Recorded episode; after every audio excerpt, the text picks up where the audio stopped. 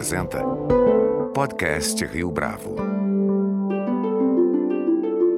Este é o podcast Rio Bravo, eu sou Fábio Cardoso. A ideia do livro Reconstrução, o Brasil nos anos 20, nasce a partir do binômio angústia e esperança. De um lado, a angústia é fruto do tempo presente, mais precisamente de como uma série de instituições públicas foram destruídas com relativa facilidade nos últimos anos. De outro lado, o binômio se completa pela chave da esperança, representada aqui pela juventude relativa dos envolvidos na organização e na escrita do livro. Quem fala isso é o jornalista e pesquisador João Vilaverde, que, ao lado de Felipe Salto, diretor da Instituição Fiscal Independente, e da economista e professora do INSPER Laura Carpusca, assina a organização deste livro que se propõe a pensar o Brasil em diversos temas, da educação à saúde, passando pelo papel da imprensa, sem deixar de lado as questões relacionadas à governança e à economia. Para falar a respeito do livro Reconstrução, o Brasil nos anos 20, nosso convidado de hoje no podcast Rio Bravo é o o jornalista João Vilaverde. João Vilaverde, é um prazer tê-lo aqui conosco no podcast Rio Bravo. Muito obrigado pela sua participação. O prazer é todo meu, Fábio. Eu sou ouvinte do podcast, então é, é muito bom estar num podcast que eu escuto. Obrigado. João, o Felipe Salto, diretor do Instituto Fiscal Independente, também organizador de reconstrução Brasil nos anos 20, contou no Twitter um pouco da história de como surgiu a ideia do livro. Mas talvez nem todos uhum. os nossos ouvintes acompanharam isso. Então, eu queria começar por aí. Como é que a ideia para essa coletânea apareceu para vocês? Legal, Fábio. Acho que esse é um ótimo começo. Cumpre dizer de partida que o livro vai ser lançado agora em fevereiro, enquanto a gente está conversando, ele ainda não saiu, mas está há dias de sair. Chama-se Reconstrução, como você bem disse, e ele é organizado pelo Felipe, pela Laura Carpusca, também economista e professora do INSPER aqui em São Paulo, e eu. E o Reconstrução ele nasceu de um binômio angústia esperança nosso. A angústia via do presente, né? Você olhar como uma série de instituições públicas foram destruídas com relativa facilidade, Fábio. E isso nunca é algo bom de acompanhar. Então, as instituições de partida, já em 2019, que a gente viu, todo mundo viu, é, serem é, destruídas, foram as de proteção ambiental. Um preço que a gente está pagando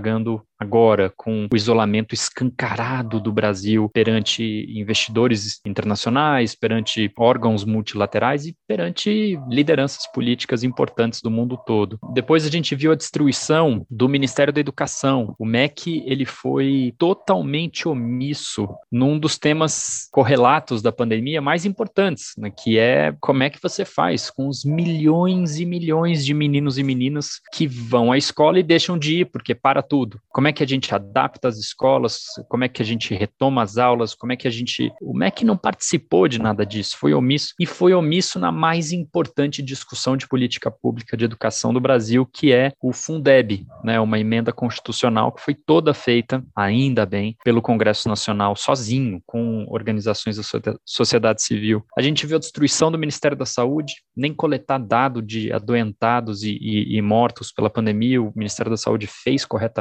A gente viu a destruição de política econômica brasileira. A gente está com inflação batendo em 10% de novo, com a taxa de juros em dois dígitos e subindo. O auxílio emergencial foi cortado, Fábio, por quatro longos meses no meio da segunda onda da pandemia, aquela que se seguiu a falta de oxigênio em Manaus, né? E, e entupiu as UTIs Brasil afora há um ano, um período trágico, difícil até de lembrar. Então a gente viu, e, e, e para fechar, a gente viu a destruição cultural também, né? Uma coisa estética, né? Uma coisa. Parece que a gente tem vivido nos últimos anos no Brasil do auge da cafonice, que a gente pode simbolicamente pensar naquele terno verde do moço da Havan, e, enfim, uma cafonice estética, uma coisa realmente uma degradação quase que completa. Então isso gera uma angústia muito grande, porque a gente sabe que não precisava ser assim. Por outro lado, o binômio se completa com a esperança, Fábio. Aqui eu encerro essa minha primeira resposta para você, porque em parte essa esperança vem da questão biológica, da juventude que une, juventude relativa, é claro, que une nós três e todo mundo que a gente arregimentou para escrever para o livro. Então,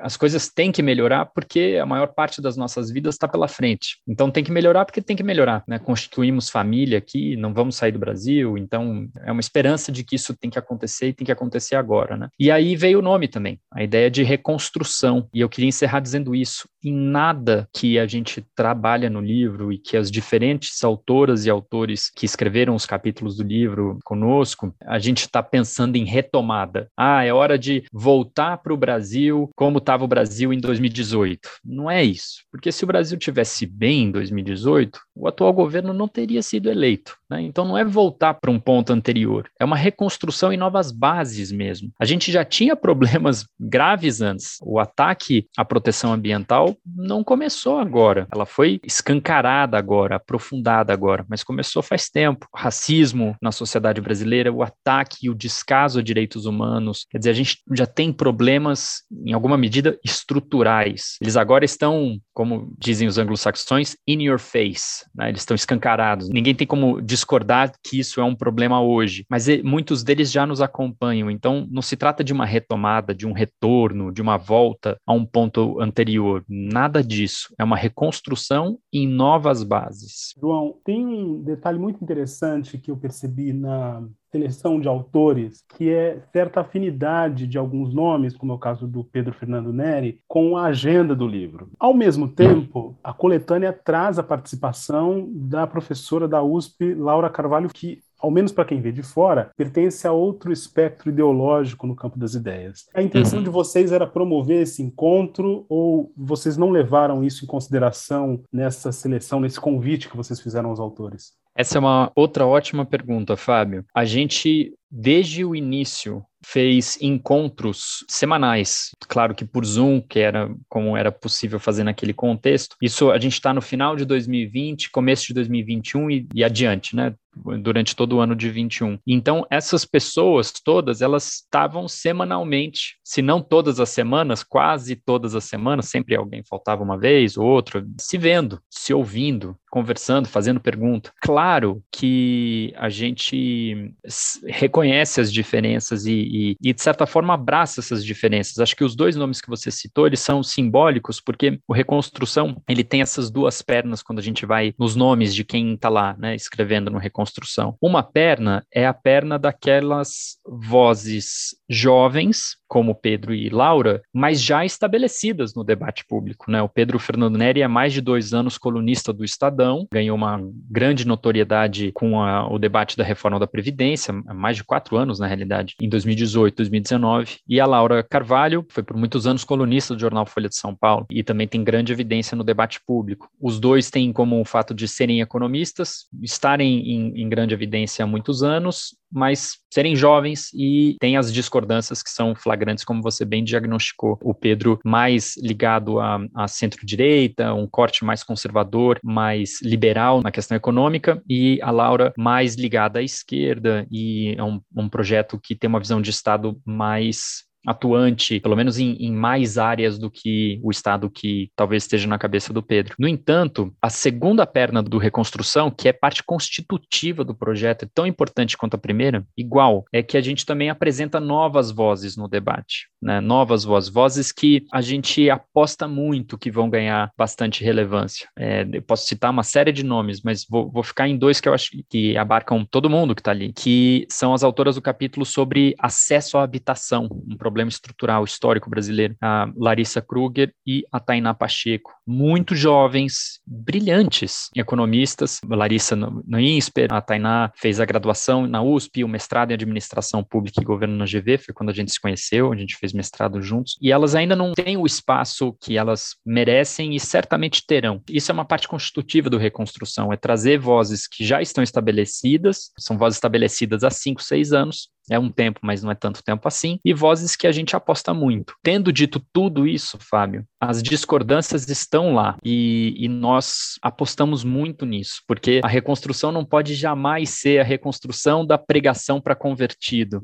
que é uma lástima que acompanha o debate público brasileiro, que tem pouco de debate e pouco de público também, né? Que é a pregação para convertido. Ah, quem é mais de centro-direita só se reúne com quem é de centro-direita num evento em que só vai gente de centro centro-direita ouvir, assistir, bater palma. Quem é de centro-esquerda só se reúne com gente de centro-esquerda e vai para eventos em restaurantes só de gente de centro-esquerda e tal, isso aquilo. Não, a gente reconhece as diferenças e todo mundo topou fazer parte do mesmo projeto estar tá debaixo do mesmo guarda-chuva e escrever capítulo para o mesmo livro. E cumpre dizer que a nossa intervenção, nossa como organizadores, né, eu e Laura, é que também escrevemos capítulos para o livro, a nossa intervenção no capítulo de cada pessoa foi zero. A gente debateu os temas nesses encontros, como eu te contei, mas uma vez que, bom, agora então o Pedro vai escrever sobre política social, a Laura, junto com o Theo e com o Rodrigo Orair, vão escrever sobre tributação progressiva, agora é com eles. E, e o que eles nos entregaram, as nossas adaptações foram apenas de forma, para ter um número igual de páginas para todos os capítulos, para ninguém escrever mais do que ninguém, né? E é isso, eles são to totalmente responsáveis pelos seus capítulos e ninguém precisou mudar de ideia, né? Eu acho que o que o mínimo denominador comum que se coloca para reconstrução são esses valores de democracia. Tem espaço para todo mundo, inclusive para gente que discorda bastante, mas a,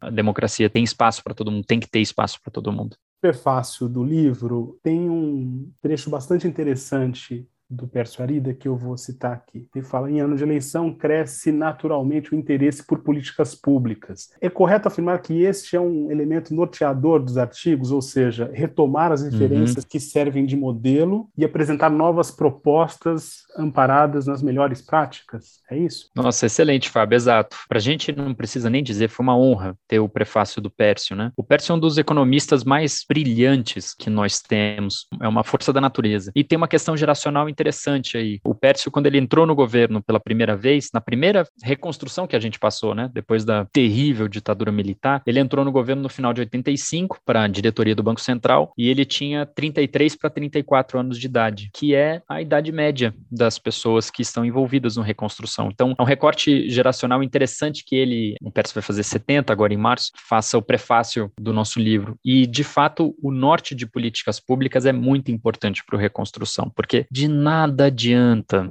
essa discussão de, tá bom, o que fazer a partir de ideologia. Acho que ninguém aguenta mais esse debate ideológico. Eu realmente não aguento mais. Uma coisa de tanto o delirante de um lado, escola sem partido, quanto o delirante do outro, auditoria da dívida. Esses delírios ideológicos sem nenhuma evidência científica, sem nenhuma evidência empírica, é um negócio, isso não pode mais fazer parte do presente, né? Não, não pode. Cada capítulo a gente, essa é uma regra do Reconstrução. Cada capítulo termina com, no mínimo, uma proposta de solução para o problema colocado pelo capítulo. Então, está tratando de acesso à habitação, tem no mínimo uma proposta de como ampliar o acesso das pessoas para ter sua casa, né, ter seu teto. Está tratando de saúde pública, no mínimo uma proposta de aprimoramento para educação e assim vai, né? Para não ficar no achismo, no, na ideologia, numa visão de mundo dogmática, é uma proposta mesmo. E diversos capítulos citam inclusive números de projetos de lei que já estão prontos no Congresso. Alguns já estão perfeitos perfeitos, outros precisam de um ajuste aqui e acolá, mas é uma forma bem propositiva essa que a gente tentou fazer com reconstrução e, e que a gente está é, ansioso para ver como é, que, como é que vai ser a reação quando o livro estiver disponível.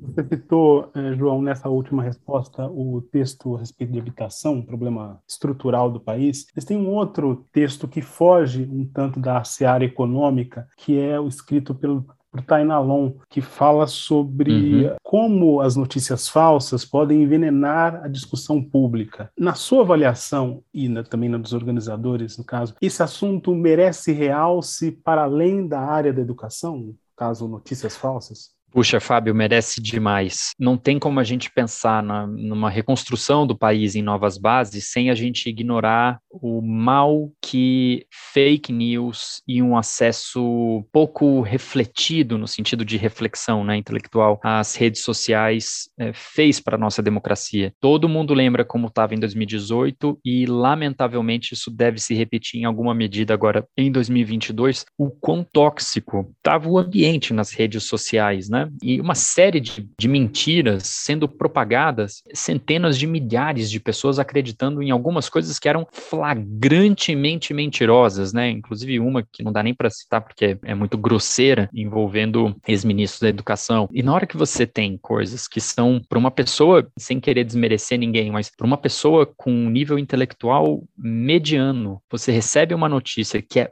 flagrantemente mentirosa, mas ela é propagada e muita gente acha que aquilo é verdade, é factível. Isso traz um grande problema para a democracia. A esquerda e a direita, tá? É claro que quando a gente pensa em 2018, isso foi favorável para o projeto de extrema-direita que ganhou aquelas eleições, mas isso ocorre também na esquerda. A gente pode discutir uma questão de grau, né? Um grau maior na extrema-direita, porque também tem mais acesso a recursos, porque está no governo federal há quase quatro anos, mas, mas ocorre também do outro lado. É importante que se diga isso. Então, a gente não pode ignorar o papel das redes sociais como propagadoras de fake news. Esse é um debate vivo. Basta a gente pensar que pouco mais de um ano atrás, antes da gente do nosso papo agora, o presidente americano Donald Trump foi banido das redes sociais porque ele incitou terrorismo. Ele incitou que as pessoas invadissem o Congresso americano para depredar e dizer que ele que perdeu as eleições na realidade tinha ganhado por conta de uma série de fake news, quer dizer, tudo falso, mentiroso. No entanto, muito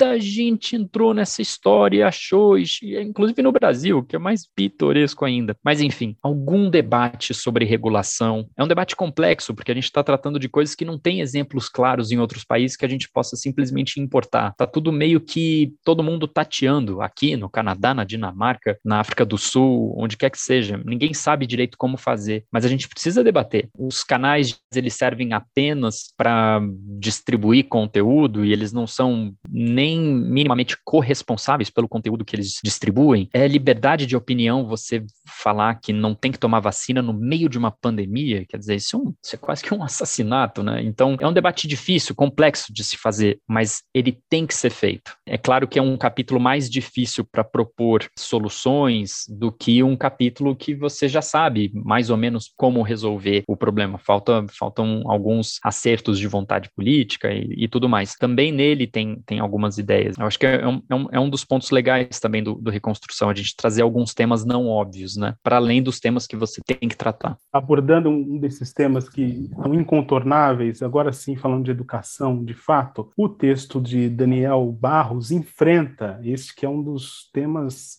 centrais, não só no período eleitoral, mas grosso modo no Brasil. Como organizador do livro, João, e tendo em vista a urgência desse assunto, como é que esse texto em particular se conecta com as demais abordagens, com os demais ensaios do Reconstrução? Muito boa pergunta, de novo, Fábio. Eu preciso antes fazer um comentário que é, é importante para o projeto do livro. Como você muito bem disse, educação é um desses temas que você não tem como não tratar. Todo e qualquer livro, compêndio, coletânea que vai tratar dos grandes temas vai ter lá educação. E, verdade seja dita, normalmente é tratado com uma coleção de clichês, né? Todo mundo vai falar que tem que ter uma educação de qualidade, que é melhor ter uma educação melhor do que uma educação pior. É que nem corrupção, né? É um, é um conjunto de clichês e ninguém nunca vai falar o contrário, né? No Reconstrução, nós temos dois capítulos sobre educação, porque a gente, não, não só porque o tema é muito importante, mas porque educação é o mundo em si. Então tem um capítulo que vem imediatamente antes do capítulo do Daniel Barros, que é o capítulo da Talita Nascimento, que trata de educação para crianças e jovens, educação básica mesmo, né? O ensino primeira infância, o ensino fundamental, como é que é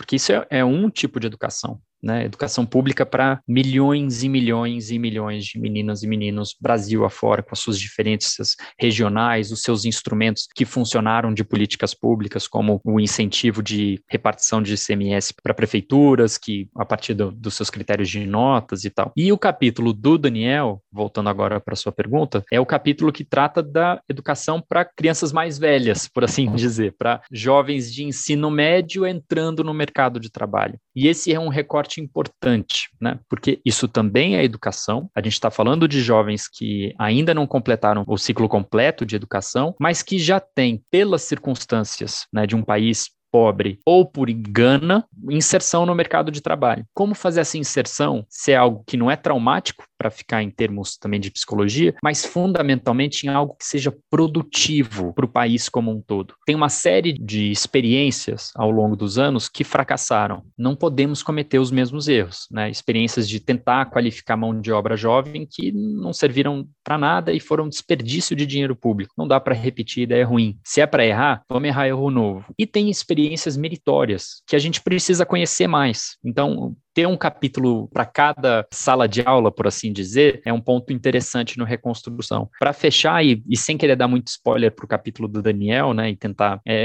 convencer as pessoas a, a, a, entrar direto ali no livro, o Daniel, ele teve uma, como a Thalita também, mas eu estou respondendo a sua pergunta, o Daniel, ele por quase quatro anos foi subsecretário é, no governo do estado de São Paulo, e a principal responsabilidade dele era tocar exatamente qualificação profissional, ensino profissionalizante para jovens de ensino médio. Então ele foi pago para tentar melhorar, tentar aliviar, tentar tornar aquilo algo factível no maior orçamento disponível na, entre os 27 estados do Brasil. Né? Então ele conta também um pouco disso, tem uma, uma questão confessional no, artigo, no capítulo dele que é, que é interessante e está dentro desse recorte do Reconstrução, tal como o da, da Talita, que tem uma experiência muito, muito rica e também inspiradora. Voltando àquele ponto, Fábio, não é o achismo, né? não é a ideologia, não é um dogma de, ah, o ideal seria que todo mundo fosse assim. Não pode ser, mas aí está mais no campo da filosofia do que da praticidade. Né? Esses dois capítulos acho que são bem práticos nesse sentido. O tema que não tem como escapar quando você fala de projeto para o país, aquele que envolve a saúde pública. E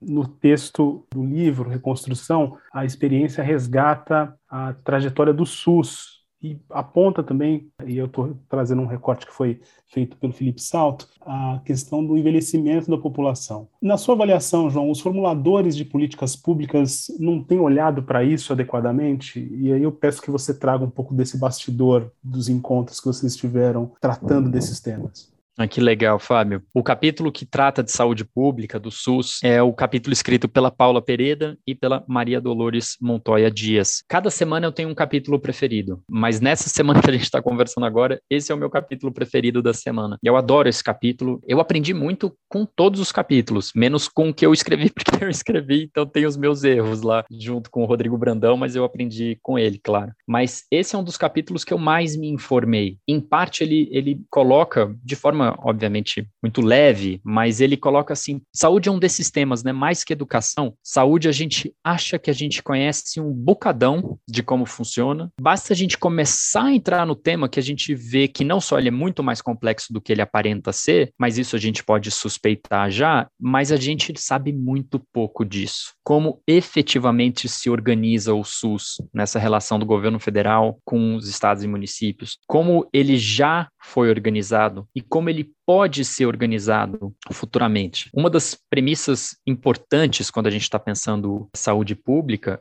é que o custo relativo não vai parar de aumentar. Isso é inexorável. Em parte por demografia. Estamos envelhecendo, o que é ótimo. Portanto, uma pessoa de idade mais avançada, isso é também é biológico, demanda mais serviços de saúde do que uma criança e um jovem, né? Falo como pai, meu, meu, meu pequeno demanda serviço de saúde quando espirra, mas ou, ou quebra um osso, mas são pontuais e aquilo que todo mundo meio que passa. Então, em parte por demografia, a demanda aumenta conforme o país envelhece. A gente viu isso no Japão 40 anos atrás e, e esse é uma questão que continua. E em parte porque os aparelhos, os equipamentos são muito caros. A logística é muito cara de levar uma pessoa para lá e para cá. Os hospitais demandam organizações muito complexas, com muito pessoal, é, cada vez mais tecnologia embarcada, cada vez mais produtividade esperada do trabalhador. Então, são custos relativos altos e que não pararão de aumentar. Quando a gente está pensando em termos macroeconômicos, a saúde cria um problema, portanto, porque ela, a tendência, tal como a previdência no orçamento federal, é de esmagar os demais,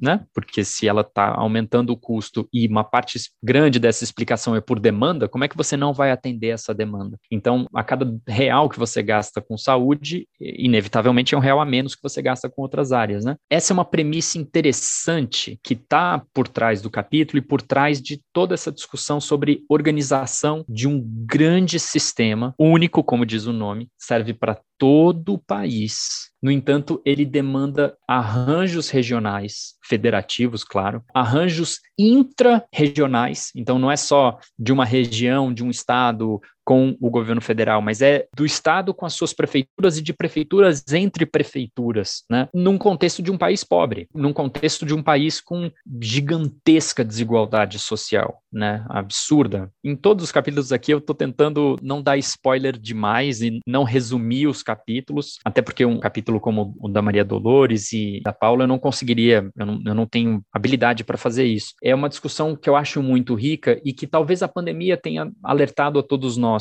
da importância da gente pensar com calma, com carinho sobre saúde, para não ficar nesse diapasão que normalmente se coloca, que é ou clichê saúde e educação de qualidade para todo mundo, é um clichê vazio que não representa nada e todo mundo fala, né? Ou outra perna desse diapasão que é a disputa por recursos entre saúde e educação, que isso é uma coisa muito deletéria e que costuma acontecer, né? Ah, você vai gastar com o jovem que está com a cabeça sendo formada na sala de aula ou com o velhinho que está precisando de remédio e de uma operação tal. Não precisa ser assim, né? Então, uma última pergunta, João. Você, olhando o debate pré-campanha eleitoral, como é que avalia as propostas que os candidatos têm apresentado? Na sua opinião, esses pré-candidatos, na verdade, têm se aproximado desse debate ou dessa discussão mais ampla em torno das políticas públicas, ou o embate tem se tornado ainda mais personalista? Como é que você analisa isso? Fábio, eu não queria terminar esse nosso papo com algum tom é, depressivo e, e, certamente não é como eu estou me sentindo, mas eu lamento que o debate, pelo menos até aqui, a gente está gravando no começo de fevereiro, ele ainda é essencialmente personalista. É, a gente tem os nomes já mais ou menos dados, ainda tem uma, uma certa dúvida em algumas candidaturas, mas o nome do ex-presidente Lula e o nome do atual presidente Bolsonaro estão colocados. As pesquisas negadas pelo Bolsonaro né, indicam uma vitória por larga vantagem do ex-presidente Lula. A dúvida será se ele já vai ganhar no primeiro ou no segundo turno. Claro que tudo pode mudar e aqui eu não estou indicando preferências e, e nem, e nem quero que, que, quem esteja escutando tenha esse, já essa, esse gatilho de preferência. O meu ponto aqui é, é literalmente a sua pergunta, Fábio. Na hora em que a gente tem um contexto em que as pesquisas indicam que o jogo está meio que dado, ao mesmo tempo que a gente tem essa guerra de personalismos aguçada pelas redes sociais, né? As redes sociais não tem debate de ideia, debate de homem contra homem, mulher contra mulher, homem contra mulher, é personalista mesmo, né? É o, é o incentivo que as redes sociais trazem. É um incentivo negativo, mas é um incentivo. Então você tem pouco espaço para um debate de políticas públicas. Eu acho que esse espaço ele é maior do que ele já foi, o que é o lado muito positivo. Me parece que a cada ciclo eleitoral a gente está cada vez mais maduro e madura para debater uh, políticas públicas no detalhe, algumas mais do que outras, né? Mas de modo geral, a gente não tem fugido por enquanto, tanto da repetição de clichês, de o SUS não precisa ser assim, ele pode ser melhor, a educação que a gente quer é de qualidade, a segurança pública pode ser mais efetiva, eu acredito nisso e naquilo, quer dizer, são repetição de clichês vazios, né? Assim, ninguém vai ser contra isso, né? Eu sou contra a corrupção, mas quem é favorável, né? Ninguém vai, pelo menos ninguém vai falar isso em voz alta. É uma coisa um pouco triste, um pouco sintomático de um país muito rachado e, e muito muito machucado pelo que o próprio Pércio chama, com razão, do pior governo do mundo, né? Palavras do Pércio Arida, e ele está certo. Então, é, é um pouco sintomático que a gente esteja desse jeito nessa altura do campeonato. Meu último ponto é que eu tenho sim, como diria a Graúna, personagem do saudoso cartunista em fio, eu tô vendo uma esperança, é, e tô vendo mesmo, no tocante a debate mais qualificado sobre políticas públicas, porque tão logo o horror, passe, essa coisa de bandido bom é bandido morto, é, tem que matar mesmo, troca tudo isso daí, essa, essa coisa verborrágica e muito radical e muito barulhenta. Então, logo isso termine, alguma reconstrução há de ter. Ela pode ser a melhor possível, ela pode ser so-so, né, mais ou menos, mas alguma há de ser. E para alguma reconstrução ocorrer, algum debate mais qualificado do que a gente tem hoje de políticas públicas terá que ocorrer. É aí que eu vejo a esperança. João Vilaverde, foi um prazer tê-lo aqui conosco no podcast Rio Bravo. Muito obrigado pela sua entrevista, por ter eh, compartilhado conosco essa experiência da organização do livro e também dos insights aí sobre os capítulos. Fábio, o prazer é todo meu. Eu adoro o podcast da Rio Bravo e sou fã do seu trabalho. Obrigado pelo convite. Este foi mais um podcast Rio Bravo. Você pode comentar essa entrevista no nosso perfil do Twitter, arroba podcast Rio Bravo. ou no Facebook da Rio Bravo. A nossa lista completa de entrevistas está disponível no Apple Podcasts, no Deezer, no Google Podcasts, no SoundCloud e no Spotify. E no aplicativo O Guia Financeiro, além dos nossos podcasts, você encontra muito mais conteúdo sobre o mundo da economia em diversos formatos.